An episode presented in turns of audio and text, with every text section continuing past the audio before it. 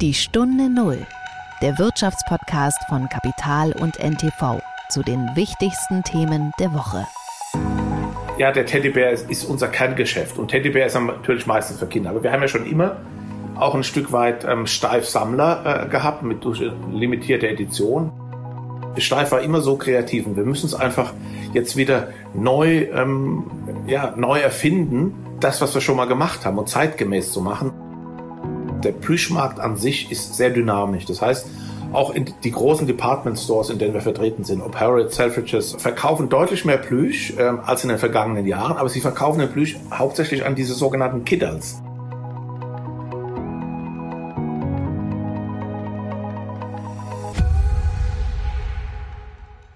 Hallo und herzlich willkommen. Es ist Freitag, der 22. Dezember und wir begrüßen Sie zur letzten Folge der Stunde Null in diesem Jahr. Wir sind Nils Kreimeier und Martin Käble.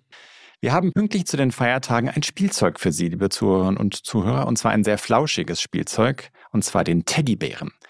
Denn im Interview dieser Folge spreche ich mit Frank Reinbold. Das ist der Chef eines Unternehmens, das wirklich so gut wie jeder kennt. Der Margarete Steif GmbH oder ganz kurz Steif. Das war die Woche. Ja, also dieser Jingle, das war die Woche, ist diesmal so ein bisschen gemogelt, denn wir wollen ausnahmsweise nicht über ein einzelnes Ereignis dieser Woche sprechen, sondern wir wollen einen kleinen Ausblick ins kommende Jahr wagen, das ja so in gut einer Woche beginnen wird. Wir haben uns dafür fünf Themen ausgesucht, von denen wir überzeugt sind, dass sie im kommenden Jahr auch aus ökonomischer Sicht eine große Rolle spielen werden. Und weil wir wissen, dass man mit felsenfesten Prognosen fast immer daneben liegt, haben wir für jedes dieser Themen zwei Szenarien vorbereitet. Ein halbwegs gutes und ein nicht ganz so gutes. Und Sie können dann einfach selbst entscheiden, welches Sie für plausibler halten oder ob Sie ohnehin was ganz anderes glauben. Und jetzt bekommen Sie bitte keine Panik und denken irgendwie, ja, ich habe ja auch das ganze Jahr über oder die ganzen letzten Wochen schon Rückblicke gesehen und Ausblicke. Wir werden es äh, kurz halten und wir möchten ja, ja keine langen Reden halten, mit denen wir Sie langweilen. Also fangen wir vielleicht einfach gleich an. Das erste Thema liegt aus unserer Sicht auf der Hand. Was wird mit der Ampelkoalition? Wie wirkt sich ein möglicherweise ein, ein Bruch dieser Koalition aus? Beginnen wir vielleicht einfach, Martin, mit dem schlechten Szenario. Ja, und schlechte Szenarios in dem Fall gar nicht so einfach, ähm, weil es vermutlich viele gibt, die sagen würden, ein Bruch der Koalition, das wäre doch eigentlich eher ein gutes Szenario für unser Land. Wir würden aber strikt ökonomisch argumentieren und sagen, dass Unsicherheit eigentlich fast immer das Schlechteste für die Wirtschaft ist und ein Auseinanderbrechen der Ampelregierung mit den absehbaren Chaos in der Folge, also Neuwahlen, elendig lange Koalitionsbildung. Das wäre vor allem in dem aktuellen Kontext so vieler Krisen und, und Schwierigkeiten dann doch ein sehr schlechtes Szenario. Und die Unternehmen hätten für ziemlich lange Zeit eben keine Planungssicherheit. Und genau an diesem Punkt schließt dann auch äh, das positive Szenario an. SPD, Grüne und FDP raufen sich dann nochmal zusammen und setzen ihr Sparprogramm nach dem Schuldenbremseurteil durch, so heikel es auch ist, und schaffen damit ein äh, halbwegs berechenbares Umfeld für Investitionen, also für den Aufbau erneuerbarer Energien, für neue Chipfabriken, die in Deutschland ja geplant sind, für möglicherweise auch für die Autohersteller äh, und für die Wärmewende, das heißt die Umstellung äh, unserer Heizsysteme auf CO2-freie äh, Technologien oder CO2-arme Technologien, sagen wir mal.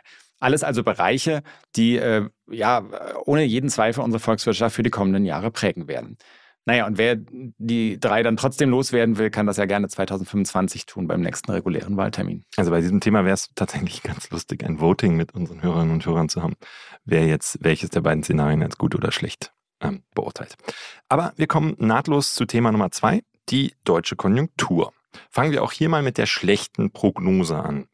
Ähm, und die würde ungefähr so aussehen, das Szenario wäre, die Sparmaßnahmen heizen die Inflation an, weil es aufgrund höherer CO2-Preise und gestrichener Subventionen viele Menschen mehr für ihre Wärme und ihren Strom zahlen müssen. Das dämpft dann die Konsumlaune der Leute und aus dem erhofften kleinen Aufschwung im Frühjahr wird am Ende nichts. Gleichzeitig springt vielleicht auch noch die Nachfrage aus dem Ausland nicht an, weshalb dann deutsche Exporteure auf dem Trockenen sitzen. Und im schlimmsten Fall würde dann auch das Gesamtjahr 2024 im Minus enden, also mit einer Rezession. Und die positive Variante dieses Szenarios ist dann im Grunde so der Spiegel davon. Äh, da würden wir sagen, die Energiepreise fallen global so stark, dass diese paar gestrichenen Subventionen in Deutschland keinen nennenswerten Effekt mehr haben, keinen nennenswerten äh, inflationären Effekt und die Inflation bleibt deswegen im Rahmen. was dann auch wieder die Konsumlaune steigert und so weiter. Zugleich erholt sich China und vor allem die US-Wirtschaft legt nach einer weichen Landung wieder so richtig los. Die Nachfrage aus dem Ausland springt also an.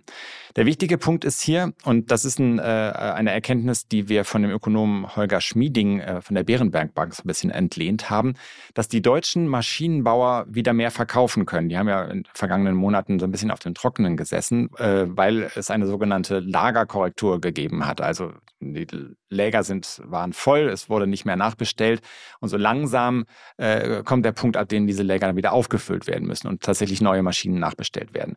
Das Ergebnis wäre dann so ein moderates Wachstum äh, im Jahr 2024, so um die 0,6 Prozent. Es gibt auch nach wie vor so ein paar äh, höhere Prognosen auf dem Markt, aber aus unserer Sicht ist das eigentlich schon ein Positivszenario. Ja, und für die deutschen Maschinenbauer und die Exporteure äh, ist natürlich das geopolitische Umfeld in der Welt sehr wichtig. Und das ähm, führt uns zu Thema Nummer drei, nämlich Russlands Krieg gegen die Ukraine. Das ist ja nun ganz klar ein Konflikt mit enormen wirtschaftlichen Implikationen, wie wir bisher schon gesehen haben, weil er eben die Energiepreise beeinflusst, die Agrarmärkte über die Weizenlieferung und die Wirtschaft als Ganzes, die in einem Sanktionsregime arbeiten muss. Und hier wollen wir mal den schwierigen Versuch wagen, ein halbwegs gutes Szenario zu entwerfen. Da muss man vorweg sagen, ein völliges Ende des Krieges im kommenden Jahr ist wohl wirklich nach derzeitigen Erkenntnissen ziemlich unrealistisch. Aber denkbar wäre zumindest eine Art Stillstand, also im Grunde die Verlängerung dessen, was wir in den vergangenen Wochen gesehen haben. Dann würde der Krieg ähm, ein Gefecht auf begrenztem Terrain ohne große Überraschungen sein, hart ausgedrückt. Und die Unternehmen in Europa können die Risiken zumindest einigermaßen kalkulieren. Also es würde jetzt nicht zu einer Eskalation kommen. Und das ist, auch wenn es ein bisschen zynisch klingt, dann schon fast das positivste Szenario für 2024. Ja, und jetzt fragen Sie sich, wenn wir das schon als positives Szenario für Russland-Ukraine haben, wie sieht dann das Negative aus? Naja, das ist aus unserer Sicht tatsächlich eine erfolgreiche russische Offensive, also vielleicht sogar so was wie ein russischer Sieg. Denn das heißt ja eben nicht Frieden, wie manche in diesem Land ja gerne behaupten, sondern es wäre ein Signal für den russischen Präsidenten Wladimir Putin, dass er mit dem Bruch von Völkerrecht Erfolg hat und durchkommt. Und das würde ganz klar in seiner Logik Lust auf mehr machen, also darauf in den baltischen Staaten zu zündeln oder auch an der Grenze zu Polen. Damit wären wir dann auf NATO-Terrain oder auf dem Terrain der Europäischen Union mit allen negativen Konsequenzen, die das dann nach sich ziehen würde. Höhere Energiepreise, zwangsweise wahrscheinlich noch schärfere Sanktionen und auch so ein bisschen den Druck auf die europäischen Staaten, ihre Militärausgaben noch weiter zu erhöhen, was dann bedeuten würde, dass dieses Kapital und diese Energie, die da reinfließt, von anderen äh, vielleicht äh, besseren Projekten abgezogen würde. Und ich glaube, wir sollten alle gemeinsam hoffen, dass dieses Szenario nicht Realität wird. Ja, und auch beim nächsten Thema, da geht es um eine militärische Krise, die zuletzt ja sehr stark im Blickpunkt gerückt ist, nämlich um den Krieg im Nahen Osten. Und wir haben in diesem Podcast schon mal dargelegt, warum dieser Krieg zwischen Israel und der Terrororganisation Hamas ähm, für Europas Wirtschaft vor allem dann zum Problem wird, wenn er eskalieren könnte. Das Allerdings wäre dann wirklich auch wieder der absolute Worst Case. Äh, in dem Fall würde wohl die Hisbollah im Libanon vielleicht ähm, mit eingreifen und angreifen. Israel würde reagieren. Der Iran würde sich sehr viel aktiver äh, in den Krieg einschalten, weshalb dann die USA vielleicht wieder reagieren müsste. Und die Konsequenzen für den Ölpreis und die Energieversorgung wären dann wirklich fatal. Wir haben jetzt schon im Falle der Probleme im Suezkanal durch angreifende Houthi-Rebellen ja schon im kleinen Maßstab gesehen, was das bedeuten könnte und wie stark da schon der Welthandel beeinflusst werden kann. Sollte sich sowas ausweiten, dann wäre das ein Fall, der weit über die möglichen Folgen für Deutschland und Europa hinausgeht. Das wäre dann wirklich ein, ein globaler Worst Case in diesem Konflikt.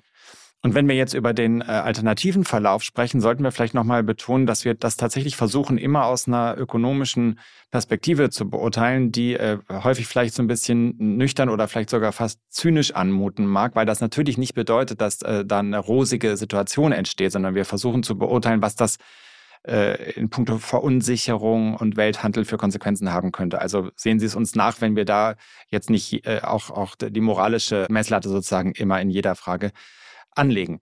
In dieser Hinsicht jedenfalls wäre ein tragbarer Verlauf äh, ein schnelles Ende der Kampfhandlungen, ganz klar. Also Israel erklärt die Hamas vielleicht im Frühjahr für besiegt. Ähm, es kommt möglicherweise zu einem Wiederaufbau des zerstörten Gazastreifens äh, und vielleicht sogar unter Beteiligung der Golfstaaten, die ja in den vergangenen äh, Monaten sich auch mit Israel angenähert haben und ja offenkundig ein Interesse daran haben, dass in der Region Stabilität herrscht. Ähm, wenn wir noch das Houthi-Problem im Suezkanal mit einbeziehen, es sammelt sich ja derzeit schon sowas wie eine internationale Seestreitmacht, die versucht, äh, da wieder für Sicherheit äh, und Ordnung zu sorgen. Und äh, da ist natürlich das Szenario, dass dies auch dann schafft, in den Suezkanal äh, sicherer wieder zu machen und damit die Houthi-Rebellen in, ähm, in Schach zu halten. Das alles wäre nicht einfach. Das wäre jetzt nicht die große rosige Zukunft. Das wäre auch nicht der, der Frieden. Ähm, aber es würde sozusagen so eine gewisse Stabilität reinbringen und es spräche dann auch sehr viel das, dafür, dass weitergehende Auswirkungen für Deutschland und Europa überschaubar bleiben. Und damit kommen wir zum letzten Thema. Und das ist politisch betrachtet vielleicht sogar das wichtigste und, und bedeutsamste Thema im nächsten Jahr, nämlich die Präsidentenwahl in den USA am Ende des Jahres. Und hier droht ja die Rückkehr des Demokratieverweigerers Donald Trump an die Macht. Wir haben da tatsächlich länger drüber nachgedacht und überlegt, okay, ähm, wie sind tatsächlich dann die direkten ökonomischen Auswirkungen? Und ähm, sowohl im schlechten wie im guten Szenario haben wir festgestellt, dass die unmittelbaren Auswirkungen wahrscheinlich sogar recht gering wären erstmal. Kommen wir aber mal zum aus unserer Sicht ähm, guten Verlauf. Also der wäre entweder, dass sich bei den Republikanern überraschend doch eine, sagen wir mal, vernünftige Kandidatin wie Nikki Haley durchsetzt, die dann auch die Wahl, die große Wahl am Ende des Jahres gewinnt. Also Nikki Haley zum Beispiel wäre international renommiert. Da sind jetzt keine Hasardeurspiele bekannt, da sind jetzt auch hm, zumindest nach heutiger Einschätzung keine Verrücktheiten zu erwarten wie bei Donald Trump. So, oder die andere Variante des guten Szenarios wäre natürlich, dass Joe Biden dann doch nochmal gewinnt gegen wen auch immer. In dem Fall würden die USA dann ähm, einfach ein berechenbarer Partner bleiben. Und Berechenbarkeit, äh, sichere äh, Planung, ähm, das ist was für Unternehmen natürlich immer gut ist. Und das ist am Ende ein beruhigendes Signal, was dann rauskäme. Und wenn wir jetzt den Worst Case schildern, dann müssen wir zunächst tatsächlich mal trennen. Der Worst Case aus politischer Sicht ohne Frage ein Wahlsieg von Donald Trump. Womöglich sozusagen eines Donald Trump, der dann strafrechtlich verurteilt ist, versuchen könnte, sich selbst zu begnadigen und damit sämtliche Institutionen der USA äh, ins Wackeln äh, bringen könnte. Eines Donald Trump außerdem, der diese äh, die Gerichte und andere Institutionen missbrauchen könnte, um seine politischen Gegner zu attackieren, der erratisch handelt und für niemanden wirklich berechenbar ist. Absurderweise, und das ist ja kein besonders unwahrscheinliches Szenario, es wird in, in den USA schon durchgespielt in den Medien, über was das bedeuten könnte, ein Wahlsieg von Donald Trump. Aber absurderweise ist dieses äh, Szenario ökonomisch gesehen erstmal gar nicht so problematisch. Trump wird vielleicht den einen oder anderen Strafzoll dann gegen Europa androhen oder sogar einführen lassen. Das hat er in der Vergangenheit ja durchaus auch gemacht. Aber ähm, ich glaube, es besteht keine, kein Zweifel, dass die USA trotzdem als wichtiger Handelspartner bestehen bleiben. Also die Auswirkungen für die Weltmärkte erstmal aller Voraussicht nach minimal bleiben. Was wir übrigens auch nicht äh, vergessen dürfen, ist, dass Joe Biden, der ja in Europa zu Recht ähm, beliebt ist, ähm, den hiesigen Unternehmen in den vergangenen Jahren ja durchaus auch Kopfzerbrechen bereitet hat, zum Beispiel mit seinem berühmten Inflation Reduction Act, mit, der, der, mit dem die, äh, der Ausbau der erneuerbaren Energien in Amerika vorangetrieben werden soll, oder dieser ziemlich harsch geführten Handelspolitik gegenüber China, die ja wirklich mit harten Bandagen äh, betrieben worden ist. Und in einem Jahr, lieber Nils, sitzen wir genau hier an dieser Stelle und werden überprüfen, welche dieser Szenarien am Ende wirklich eingetroffen sind. Die Stunde Null. Das Gespräch. So, bei der britischen Komikertruppe Monty Python würde man jetzt sagen, and now to something completely different. Denn jetzt kommen wir zum Interview in dieser Folge und da geht es um Teddybären. Und zwar um die Margarete Steif GmbH aus Gingen in Baden-Württemberg. Dieses Unternehmen kennen fast alle, und äh, Steif kann von sich etwas Unglaubliches behaupten. Sie sind der Erfinder der Teddys. Wissen das die Amerikaner, dass der Teddybär aus Deutschland kommt? Ähm, dazu kommen wir jetzt, denn es gibt eine Geschichte natürlich dahinter. Margarete Steif, wir reden von den 80er Jahren des, Achtung, 19. Jahrhunderts, ähm, hat damals eine kleine Firma gegründet, in der sie Nadelkissen verkaufte. Und äh, aus Spaß und wahrscheinlich auch so ein bisschen Geschäftssinn hat sie diesen Nadelkissen dann die Form kleiner Elefanten gegeben stellt man sich relativ niedlich vor. Diese Filztiere wurden dann als Spielzeug für Kinder ähm, ausgesprochen populär und als Margaretes Neffe Richard dann ins Unternehmen kam, entwarf er einen wuscheligen Stoffbären, der auch bald sehr erfolgreich verkauft wurde. Und wie, wie kam dann der Name Teddy zustande? Ja, haha, hier kommt nämlich wieder die Weltpolitik ins Spiel, das heißt, hier schließt sich der Kreis. Der damalige amerikanische Präsident war Theodore Roosevelt. Der wurde von vielen, das weiß man ja allgemein, Teddy genannt. Und von Roosevelt wiederum erzählte man sich die Geschichte, dass er sich bei einem Jagdausflug geweigert hat, einen Bären zu erschießen. Er galt von da an äh, als Bärenfreund. Es gab sogar einen Karikaturisten, der ihn regelmäßig nur noch mit Bären abgebildet hat. Ähm, aus Roosevelt wurde sozusagen so ein, so ein Bärenfreund, äh, ein politischer Bärenfreund. Äh, und deshalb wurde der Steifbär zum Teddybären. Nicht im Ernst. Also das ist echt eine unglaubliche Geschichte und liebe Hörerinnen und liebe Hörer, ich glaube, damit haben wir den Fun Fact für den Abendessenstisch an Weihnachten geliefert.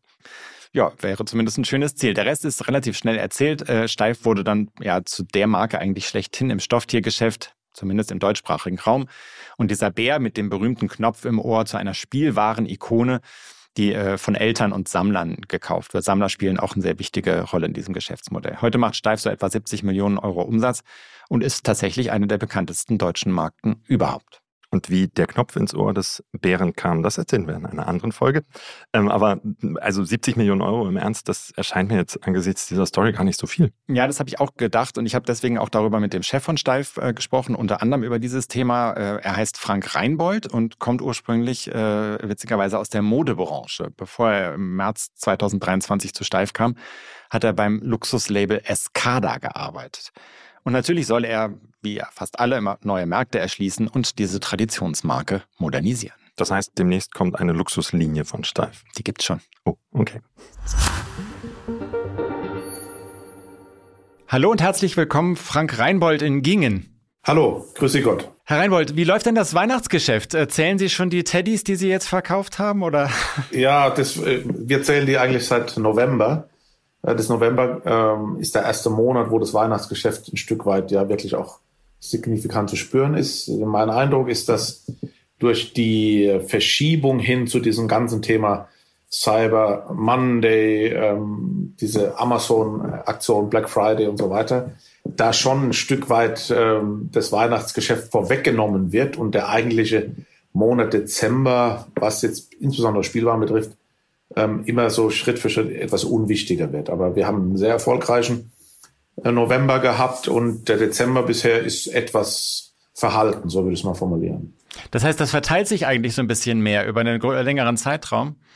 Ich denke schon, ja. Ich glaube, der, die Preisvorteile, die inzwischen bei dieser Cyber Week ähm, ähm, gegeben werden, sind einfach so signifikant, dass viele ja, Kunden sich da schon ein Stück weit vorab etwas eindecken, weil teilweise bekommt man vergleichbare Produkte schon über einen gewissen Zeitrahmen zu einem etwas reduzierteren Preis, wie es dann letztendlich im Weihnachtsgeschäft ähm, zu erwerben ist. Sie haben ja, Herr Reinbold, äh, die Marke Steif als, ähm, als Chef vor äh, etwas über einem Jahr ähm, übernommen.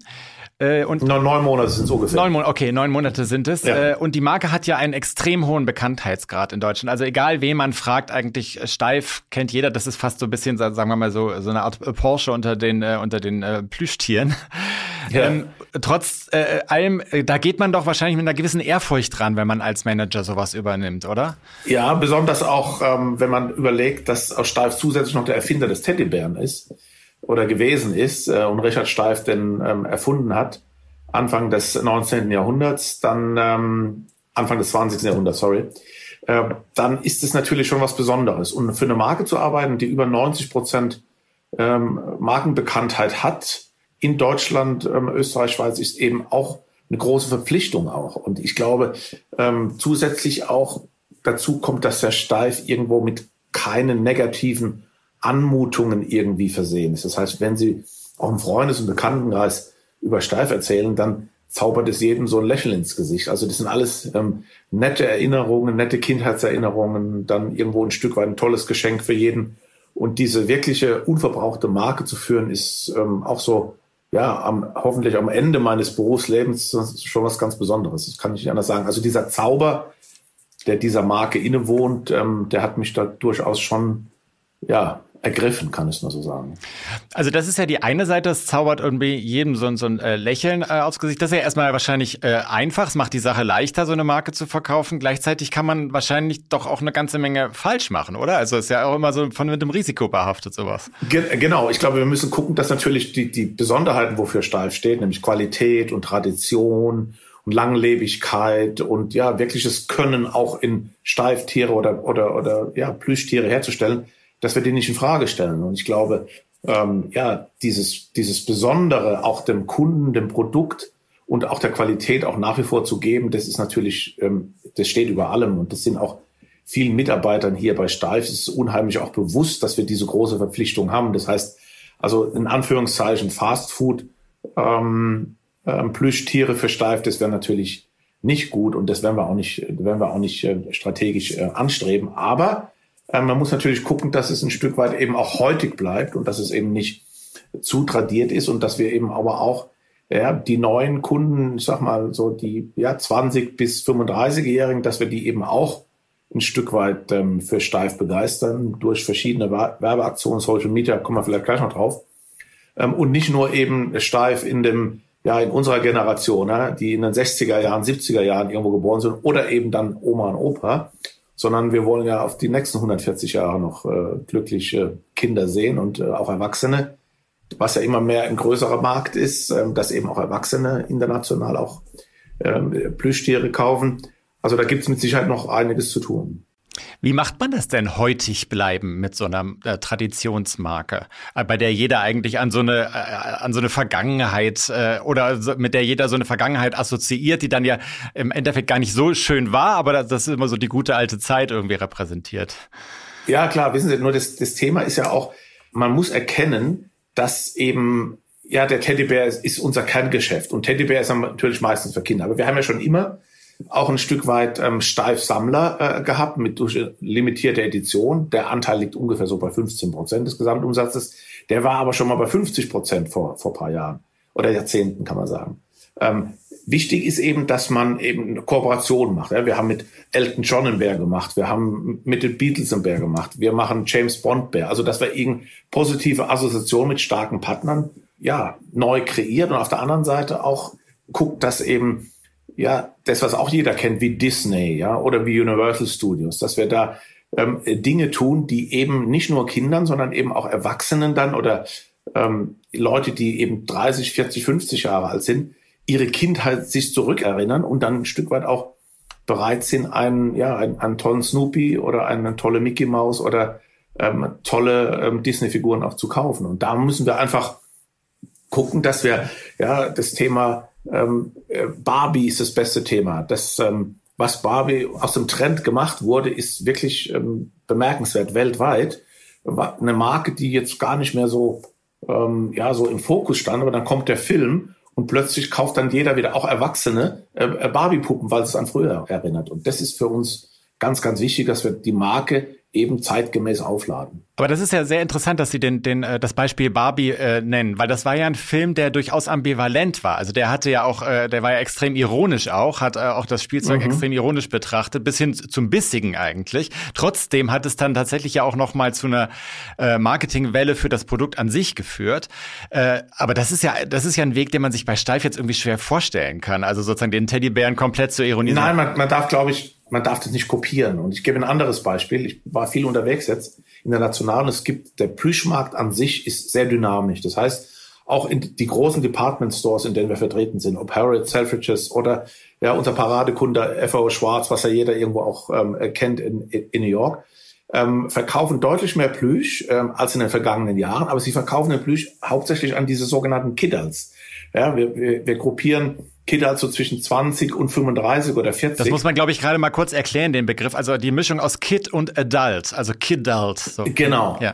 genau. Ähm, und, und da ist ähm, ein, ein Mitbewerber aus, ähm, aus London sehr stark unterwegs, der verkauft dann plötzlich Hamburger und Hotdogs und ähm, Ice Cream und Kaffeetassen aus Plüsch. Ja? Und der explodiert förmlich momentan im internationalen Markt, weil eben das Gesamtpaket dann stimmt mit dem äh, Packaging, mit der Personalisierung. Und da sieht man schon, dass man den Kunden hier und da etwas überraschen muss. Und ähm, nicht nur ähm, das Althergebrachte zu machen. Jetzt äh, wird Steif keine ähm, Plüschhamburger und Hotdogs machen. Aber ich glaube, wenn Sie in unser Archiv gehen, äh, 140 Jahre, da haben wir praktisch schon alles gemacht. Und Steif war immer so kreativ. Und wir müssen es einfach jetzt wieder neu, ähm, ja, neu erfinden ähm, das, was wir schon mal gemacht haben und zeitgemäß zu machen und ähm, eben nicht nur versuchen, Plüschtiere oder Plüsch ja, Spielzeug zu entwickeln, was über Jahre in unserem Sortiment bleibt. Ich glaube, die Halbwertzeit der verschiedenen Modelle, je nach Trend, ist auch ein ganz anderer. Und ähm, da müssen wir definitiv ran, dass wir eben Stück weit ja auch bisschen, ich sage immer, wir müssen auch mal ein bisschen lustig sein und wir müssen definitiv mal ja, vielleicht ein Tier machen mit einer zu großen Nase oder wir können auch mal ein Tier machen. Momentan sind sehr große Augen auf Pokémon ist wieder ein Thema.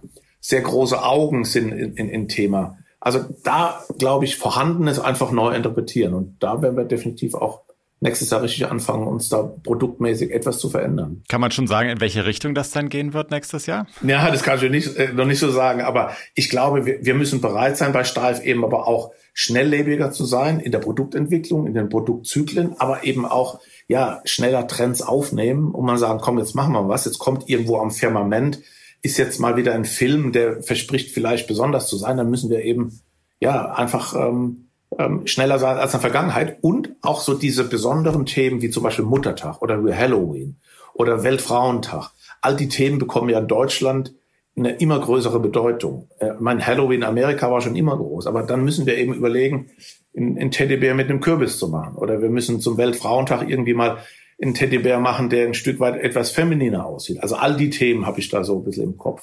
Mhm.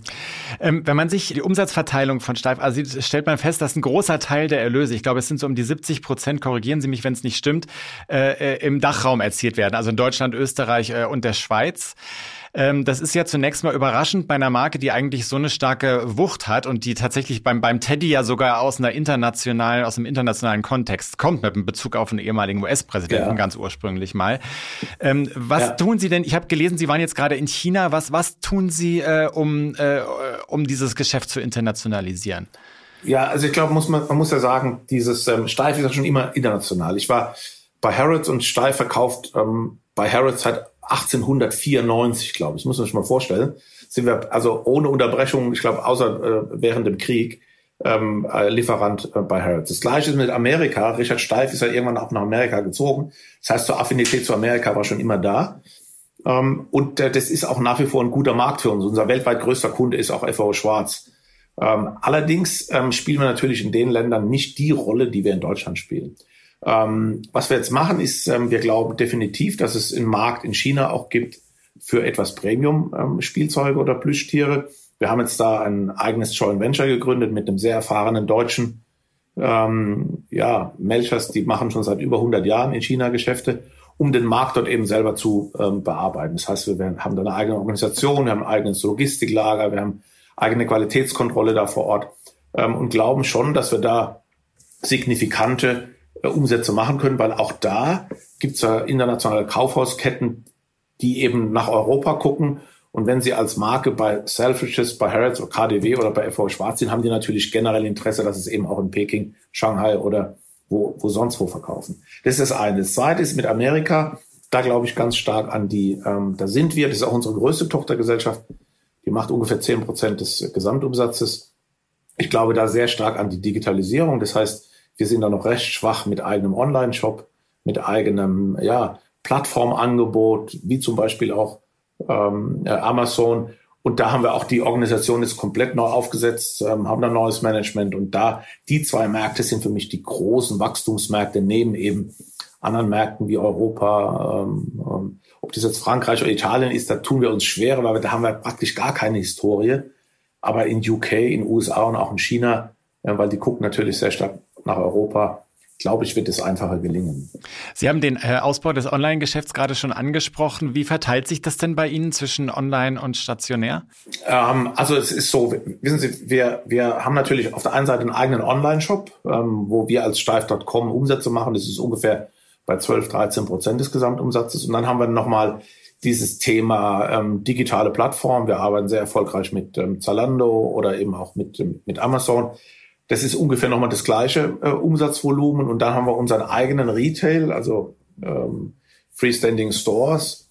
Ähm, die machen ungefähr so, ja, acht neun Prozent des Umsatzes. Und der Rest ist eben normales Wholesale-Geschäft. Aber wir sind schon als Steif, wenn Sie alles zusammenzählen, schon bei über 20 Prozent, 25 Prozent ähm, digitalisiertem Umsatz. Bei den Stores, da sprachen Sie jetzt nur von den eigenen Markengeschäften oder eben auch, wenn genau. Sie im, im, KDW in Berlin verkaufen? Sie meinen Nein, das, äh, das, die eigenen, genau, die wir also praktisch als Steif Retail selbst führen. Das sind in Deutschland mit inklusive drei ähm, Outlets, 17 Stores. Mhm.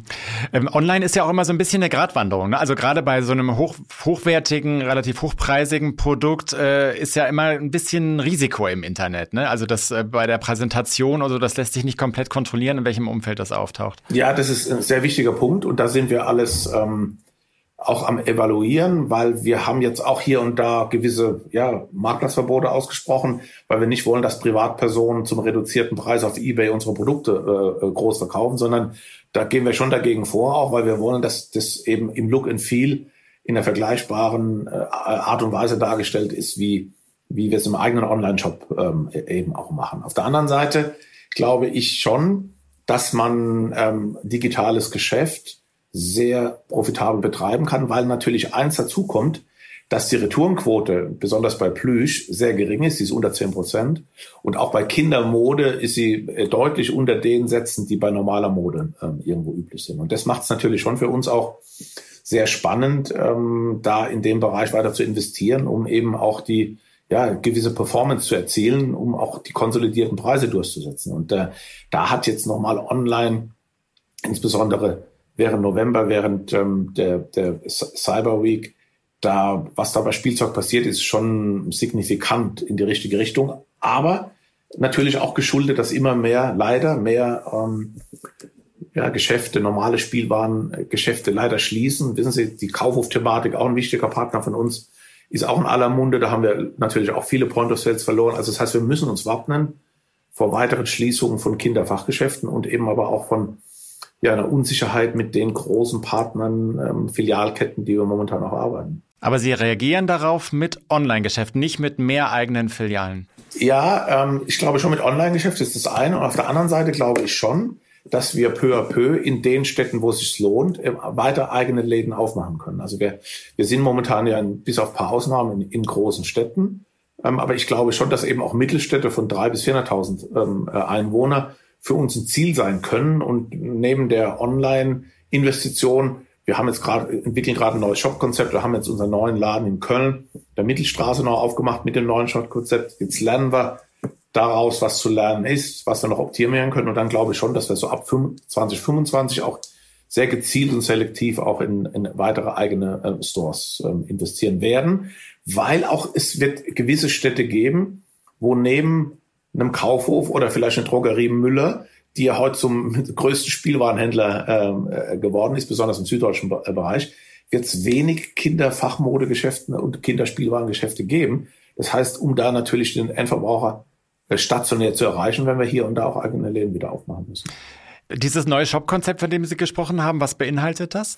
Ja, das ist einfach ein neues Look and Feel. Wir haben natürlich Rechnung getragen, dass nicht mehr nur einfach nur eine Masse an, an Plüschtieren ähm, gezeigt werden, sondern wir haben es etwas mehr inszeniert, um natürlich irgendwo diese Point-of-Sale-Experience ein Stück weit auch zu, zu ähm, verbessern und dem Kunden eben auch einen Mehrwert zu geben. Wenn er bei uns in den Laden kommt, dann ist es eben schön, er ist schön beleuchtet, hat eine tolle Inszenierung ähm, um uns da ganz klar von dem Online-Thema abzuheben. Also man fühlt sich bei uns eben wohl und was wir da auch haben, wir haben für die Sammler, das ist ja bei uns ganz wichtig, dass die auch ein gutes Gefühl haben, haben wir so ein separates, ähm, ja, so einen separaten Bereich gemacht, wo sie sich dann praktisch wohlfühlen können, wo wir dann eben die ja, sehr preisintensiven, limitierten Produkte in einer besonderen Art und Weise präsentieren.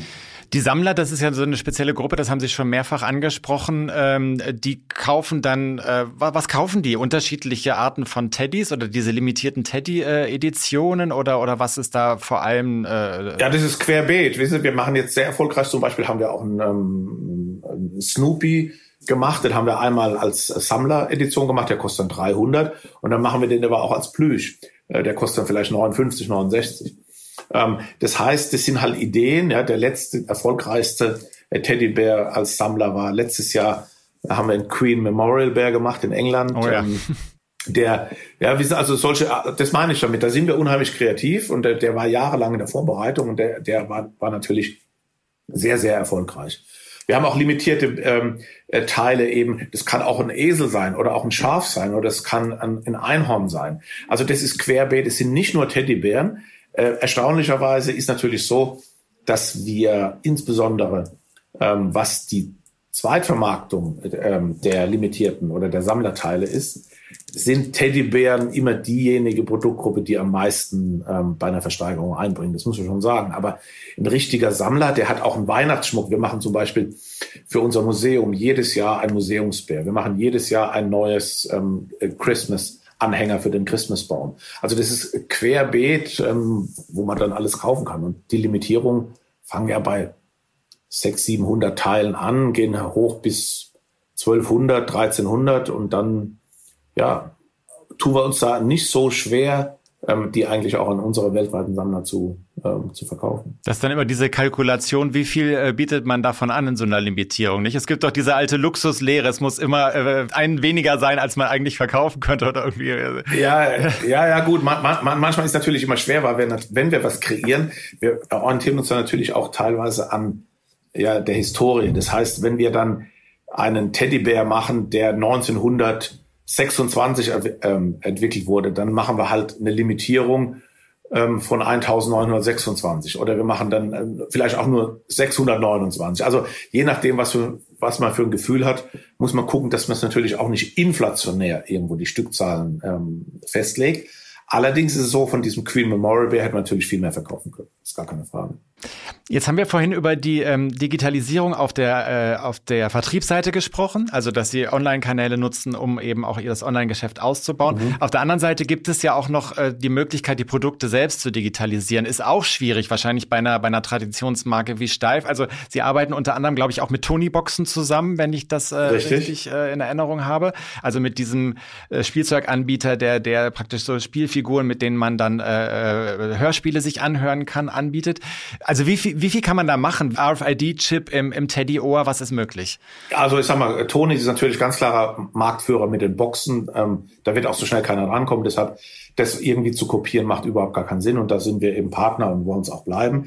Des Weiteren, natürlich kann man äh, RFID überlegen, ähm, ob man das ins Ohr macht, aber der kann natürlich ja meistens immer nur eine, äh, eine Geschichte erzählen, so wie eine Tony-Box auch. Das äh, Interessante an der Tony-Box ist natürlich, dass man verschiedene Figuren draufstellen kann, verschiedene Geschichten hört. Und wenn du nur ein RFID-Chip im Ohr hast bei einem Teddy, hörst du dann immer die gleiche Geschichte. Ich weiß nicht, ob das so, so sinnhaftig ist. Ich glaube schon, dass wir gucken müssen. Na, früher hat er nur gebrummt, der Bär. Früher hat er nur gebrummt, ja gut. Aber ähm, ich glaube, auch, auch die Kinder, was über allem steht, natürlich versuchen wir auch ein Stück weit äh, Bücher zu machen und Hörbücher zu machen ähm, und haben da auch Partner. Auf der anderen Seite ist natürlich steif immer das, in Handy oder eine Tony-Box kann man nicht kuscheln.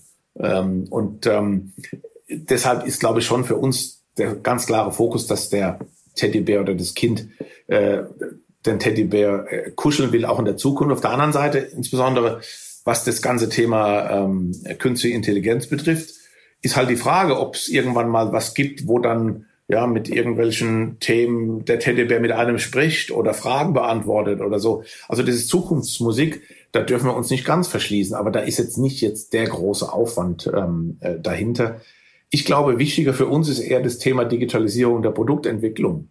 Also das heißt, wir stellen schon noch sehr traditionell unsere Produkte her. Das heißt, ein Designer überlegt sich was, er zeichnet er macht den Schnitt mit, ähm, mit Schere und Papier. Und ich glaube, da, wenn man auch gerade äh, die Mode anguckt, ähm, die mit Avataren arbeiten, mit 3D-Entwicklung arbeiten, kann man natürlich vieles ja, definitiv äh, beschleunigen und ein Stück weit dann auch ja, die äh, von Idee bis zur Auslieferung dadurch verkürzen, dass man eben nicht immer alles wie, wie sonst auch erstmal so ein Prototyp näht und dann irgendwo die Passform macht, sondern da kann man, glaube ich, vieles ähm, äh, vereinfachen und das werden wir definitiv mit Hochdruck nach vorne treiben.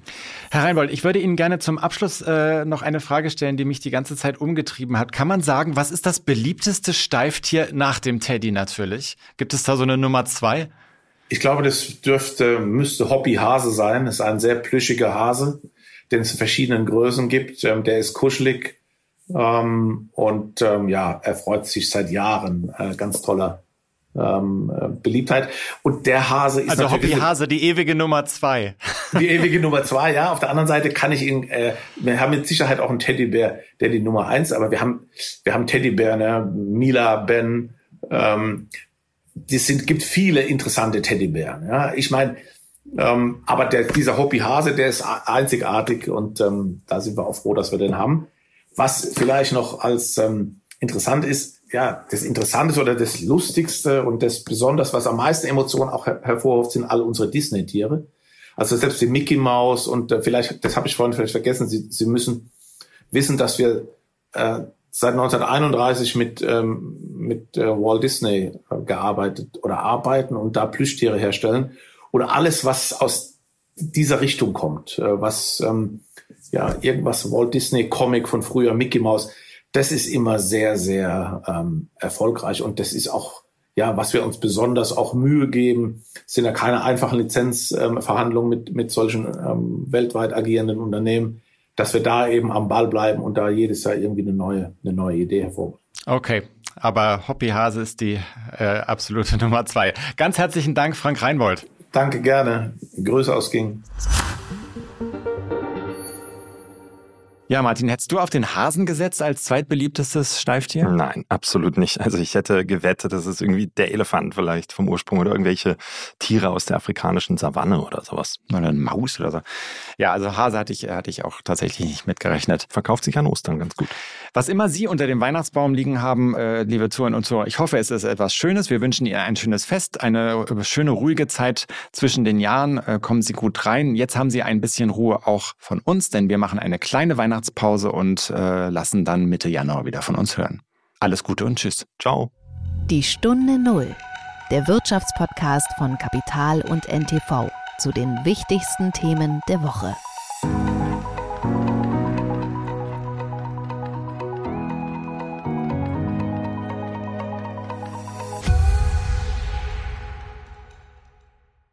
Dieser Podcast ist eine Produktion der Audio Alliance.